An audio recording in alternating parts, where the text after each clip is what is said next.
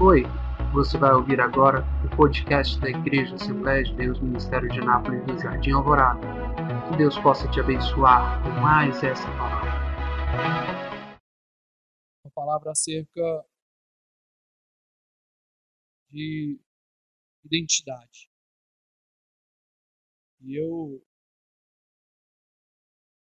inicio essa, essa mensagem perguntando para você: quem é você? Quem é você? Se eu perguntasse individualmente, você saberia me dizer quem é você? Como é que você reagiria? Shakespeare ele escreveu uma peça teatral titulada por Hamlet, a qual ele entra num questionamento existencial e ele pergunta ser ou não ser. Eis a questão. Você já ouviu falar? A gente já sabe que é ser, né?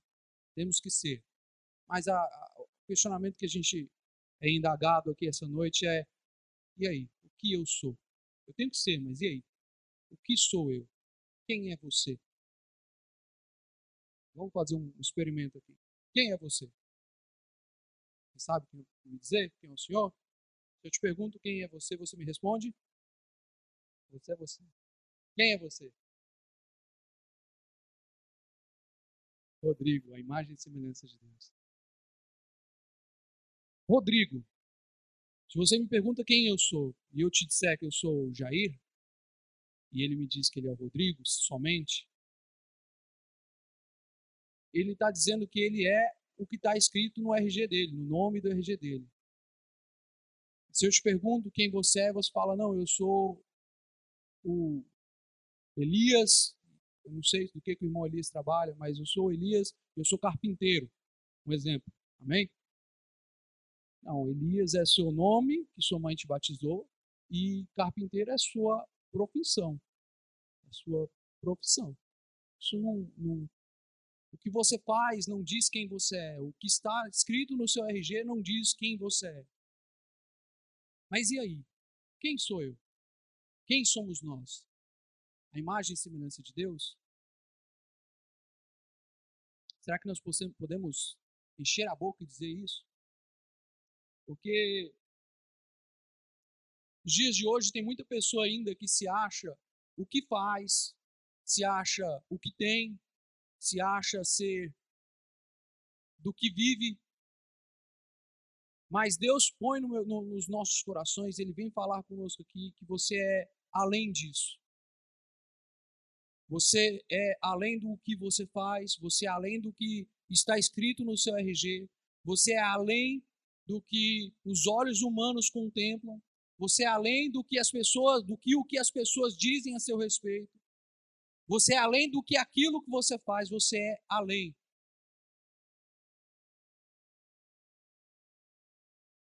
Olha só, para a gente ser respaldado pela palavra, Vem comigo no livro de Isaías, no capítulo de número 64. E enquanto os irmãos vão abrindo a palavra, Isaías ele foi uma pessoa que teve um profeta e ele teve uma vida impactada por Deus em um nível profundo. E ele logo no seu ministério, se você vai ler o livro de Isaías ali depois do capítulo 4 a seguir, ele tem um encontro pessoal com Deus ele tem um encontro, e nesse encontro, quando ele se encontra com Deus, ele tem a si revelado quem ele era. Porque não tem como nós nós recorrermos a essa pergunta de quem somos nós e ficarmos indagando quem sou eu, quem sou eu. E é uma pergunta muito recorrente na, na mocidade, na adolescência, na juventude. Fica aquilo, e aí, o que, que eu sou, o que, que eu vou fazer da vida? E Isaías ele entra nesse questionamento e ele tem a resposta trazida da parte de Deus a partir do momento que ele encontra com Deus no início do livro de Isaías. Por volta ali do capítulo 6, do 4 ao 6. E aí ele fala, ele encontra Deus, ele tem uma visão onde ele vê Deus, vê os anjos, e ele fala: "Ai de mim, que sou pecador". Habito no meio do povo de lábios impuros. E a primeira constatação de Isaías ao, ao conhecer quem é Deus, a encontrar com Deus, a testemunhar Deus face a face, é reconhecer nele quem ele era. Entender nele quem ele era. Ele fala: ai de mim, que sou pecador. E aí, o mesmo Isaías, no capítulo 64, ele testifica com um outro ponto de vista, mas com o mesmo entendimento. No versículo de número 8, ele fala assim: Agora, porém, ó Senhor, tu és nosso Pai, nós somos barro, e tu, nosso oleiro, e nós todos somos trabalhos de tua mão, de tuas mãos. Amém? Amém? Isaías ele aponta para nós aqui, ele fala, olha, tu és nosso pai, e nós somos e nós somos Vamos juntos? Nós somos barro. Não há uma outra definição a qual Isaías ele coloque a, a conotação de impureza, de ser pecador, de ser é, miserável, senão na condição do barro. E ele adquire, ele reúne todas essas condições, eu acho que por conta da experiência particular e pessoal dele, ele fala: olha, eu vivenciei, eu confrontei, fui confrontado e minha consciência me diz que eu não passo de barro. E você há de conver comigo. Se houver a terceira guerra mundial, o grande motivo da terceira guerra mundial vai ser porque eles, os Estados Unidos vão invadir o Iraque por causa do barro. Amém? Vai ser por isso? Os Estados Unidos está querendo pegar o barro lá do Iraque, porque tem muito valor. Hã? Não. Não vai. Não vai haver uma guerra por causa do barro. Ninguém, você não vai ver a briga de vizinhos porque o barro do meu vizinho é mais bonito que o meu. Não tem. Não tem valor. Estava lembrando lá em casa, agora à tarde. Você lembra uma vez que a gente desceu ali aquele breaco da Vila Formosa ali pegar argila, um barraiada? Não tem valor. Ninguém, ninguém dá nem aí. É uma coisa sem,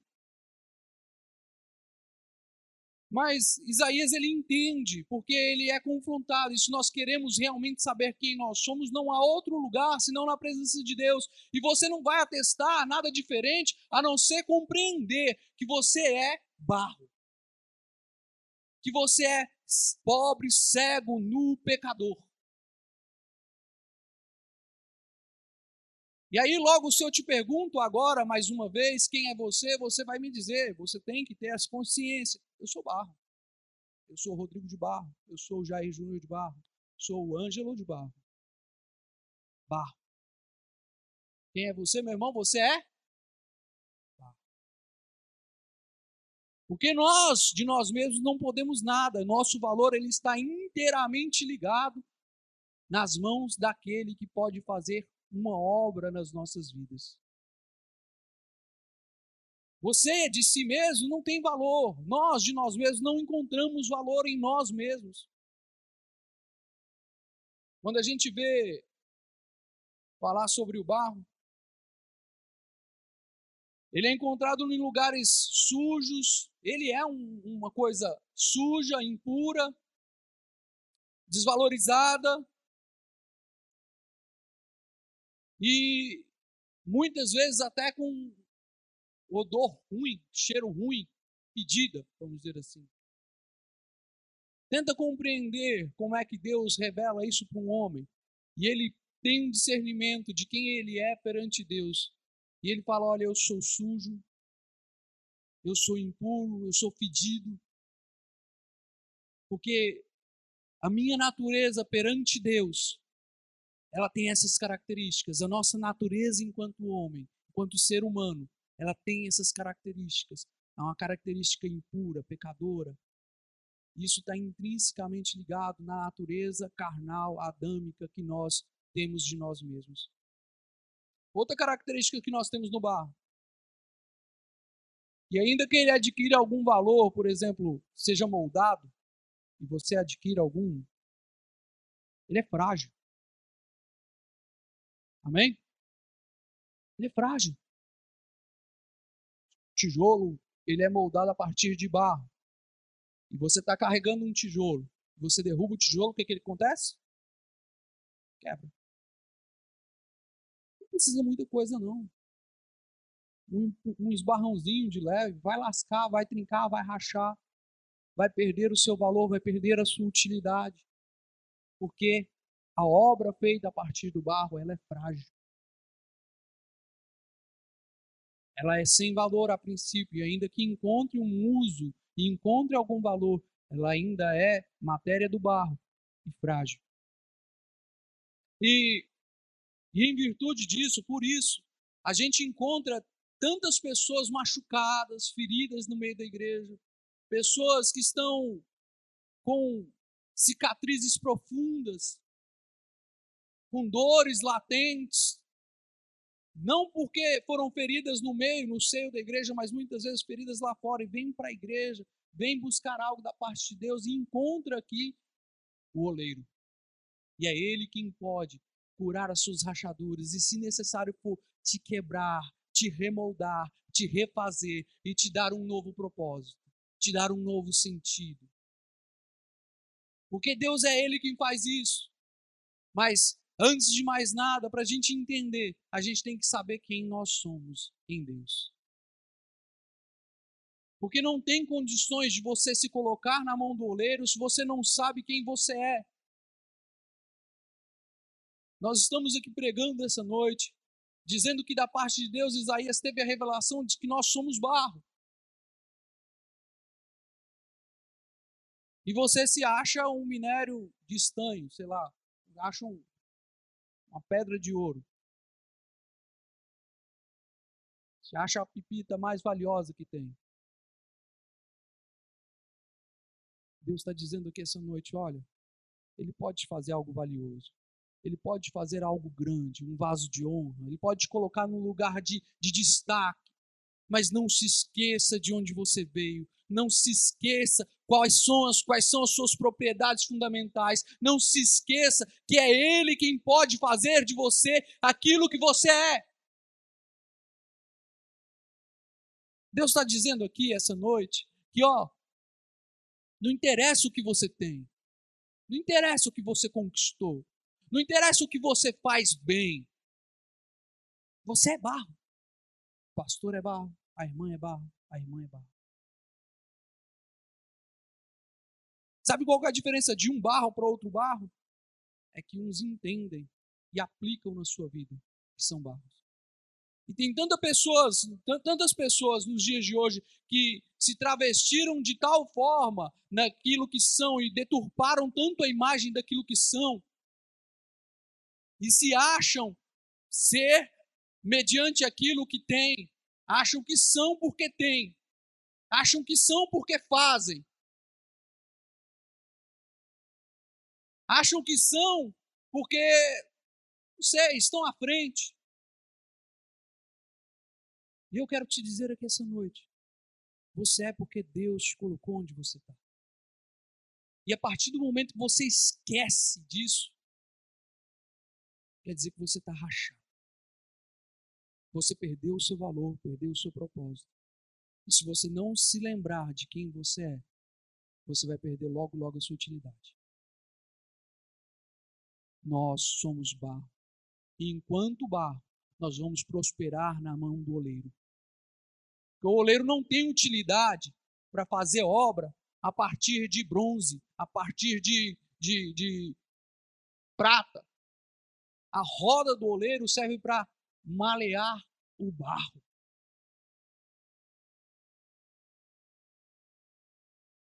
Eu não sei qual que é o ponto que você tem se colocado diante de Deus.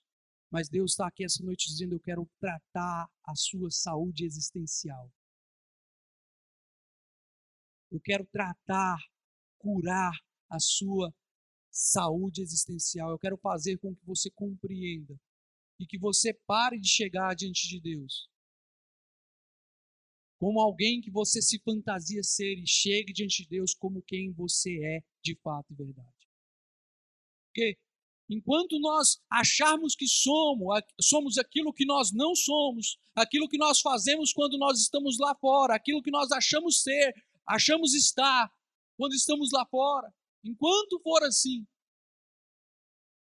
Deus não pode operar, porque a gente vai estar se soberbecendo, achando que temos alguma valia, que temos algum, alguma utilidade, que temos algum poderio, sendo que tudo advém das mãos do Criador, todo o poder que nos é dado, a respiração que você levanta hoje cedo e ao acordar você puxa ela, foi Deus que te deu. Sabe? Eu, quando a gente fala sobre essa questão de fragilidade, tem uma passagem no livro de Efésios, no capítulo 2, versículos 3 ao 5, ali, na qual o, o, apóstolo Paulo, quando envia essa carta aos Efésios, à igreja de Éfeso, ele está tratando com uma igreja ali nesse momento que já está estruturada, já está curada, está crescendo na fé. E ele fala para aquele povo: olha, vocês vivem pela graça, é a graça de Deus que sustenta. E antigamente, Antigamente, quando vocês não eram povo de Deus, quando vocês estavam perdidos e não, não tinham encontrado, vamos é, colocar um parênteses aqui para a gente adequar em cima do que a gente está falando, vocês não tinham encontrado o oleiro. Quando vocês ainda não eram só gentis, vocês eram merecedores, sabe do quê? De toda a ira de Deus. Então o que, que Paulo está dizendo? Que nós, enquanto homens de natureza humana, enquanto seres humanos de natureza adâmica, nós somos merecedores de toda a ira de Deus. Nós não merecemos nada. Você entende isso? Isso me faz pensar, nós estamos no meio de uma pandemia, Covid. E teve um pastor que me fez refletir sobre isso. E ele fala que como que nós podemos dizer que nós somos merecedores de não pegar uma doença como essa? Aonde? Quem aqui já teve dengue? Dengue. Vou te falar, meu irmão. Peguei duas vezes. Achei que eu ia morrer. Misericórdia. Mosquitinho. Nem sei de onde que veio, para onde foi se eu matei, se eu não matei. Deu uma ferroadinha, moço, final do ano, virada do ano, a última vez. Passei, fui, fui para a ceia na igreja, passar a virada. Olhei, cantei duas músicas no, no culto, falei para cá, falei, isso é bem. Já tinha, era a segunda vez que eu tinha feito. Não valendo nada, um mosquitinho assim. Agora nós estamos enfrentando uma pandemia, uma doença invisível. A gente não tem como rastrear, estamos todos aí mascarados, tentando nos privar e nos manter é, o mais ileso possível, mas é só Deus que sabe. É só Ele quem guarda. É Ele quem guarda, é Ele quem sustenta. É a graça dele que te permite estar aqui hoje. É a graça. Porque eu e você somos barro. Eu não posso, você não pode. A irmã que está na portaria não pode. Mas Deus pode. A graça de Deus que nos sustenta. Não é mérito que você tem, não é mérito que eu tenho, não é o estudo que o irmão tem, não é a graduação que o outro tem, não é o talento musical que o outro tem, não é a desenvoltura na palavra que o outro tem, não. É a graça, porque nós todos somos barros. A diferente, a diferença é que enquanto os uns são barros e compreendem que são barros, eles antes se dispõem para estar nas mãos do oleiro. Antes são lapidados, antes são transformados, antes ganham propósito e antes ganham serventia. Quanto antes nós nos colocamos nas mãos de Deus, antes Ele tem propósito para mim, Ele tem como me fazer merecedor de estar diante dele. Porque a graça, ela é o favor imerecido, nós não somos merecedores, em modo algum. Eu não mereço a graça. Você não merece a graça. mas ela nos abraça, nos envolve, nos acolhe e nos faz alcançar em Cristo tudo aquilo que Ele tem planejado para cada um de nós. É Ele que faz, é Ele quem nos alcança. E aí ele fala para aquele povo de Efésio: olha, vocês de vocês mesmos não são merecedores. E aí a gente chega aqui e muitas vezes acha que a gente merece alguma coisa. A gente acha que porque porque, sei lá, estou na igreja já há tanto tempo, eu mereço tal coisa. Sou cristão há tanto tempo, eu mereço tal coisa. Não. Entendamos. Você é barro, eu sou barro, somos barro. A igreja, quando compreende esse propósito, ela vai toda para a olaria do Senhor Jesus. E lá ela é moldada, ela é transformada, ela é colocada numa posição de destaque, numa posição de honra, numa posição de serventia, numa posição de utilidade.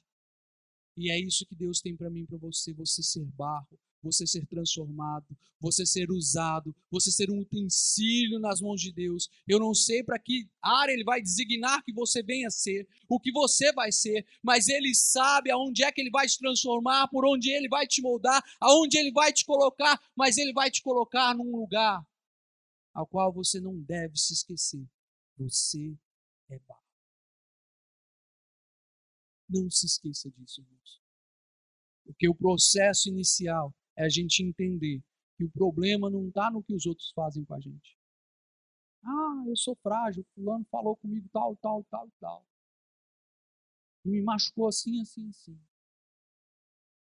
Pastor, com todo respeito, se eu te chamar de careca, o senhor ficou ofendido? Acostumou já. Você fica ofendida por ele? Não? Porque a ofensa, ela não está naquele que ouve. A ofensa não está naquele que está escutando. Aprende isso. A ofensa não está naquele que ouve. Porque você pode ouvir e não se ofender. Mas a ofensa está, a dificuldade está a partir do momento do que eu vou fazer com aquilo que estão falando para mim. A sua reação mediante a ação é o que vai caracterizar a ofensa. Se você me chamar de barrigudo, que eu estou barrigudo, você não vai me ofender. Não vai. Mas tem gente que vai. E eu quero te dizer o seguinte: aprenda a se curar em Cristo, entendendo que a ofensa ela tem poder na sua vida a partir do momento que você aceita ela e você tenta revidar ela, tenta dar vazão para ela, dar espaço para aquilo na sua vida. E isso vai te ferir, isso vai te machucar. E Deus fala: olha, você é barro. Pode ser um barro barrigudinho, mas é um barro. Você pode ser um barro careca, mas é um barro. E eu tô ficando careca também, tô cabeludo aqui. Vou aproveitar um pouco ainda dos que tem, porque senão daqui a pouco acaba e eu tenho que ficar igual o pastor ali. Meu irmão já tá igual o pastor. Irmãos, a finalidade é entendermos quem somos nós. E no início do culto eu te perguntei quem é você. O missionário ali falou, sou eu. O pastor falou, olha, eu sou Rodrigo, servo, filho do Deus vivo, servo do Deus vivo, imagem do Deus vivo. E eu pergunto para você agora, para a gente encerrar, quem é você? Quem é você? barro. Que aí o Senhor pode te moldar para ser a imagem e semelhança do Deus vivo. Quando você entende que você é barro, você vai parar na olaria de Deus e Ele vai te transformar. Amém? Vamos ficar de pé para a gente orar? Nós somos barro, Ele é o oleiro e Ele pode te transformar. Ele pode, Ele quer, Ele está disponível. O que falta é nós termos disponibilidade e querermos encontrar nele o oleiro que pode mudar a nossa história. Ele pode mudar a sua história.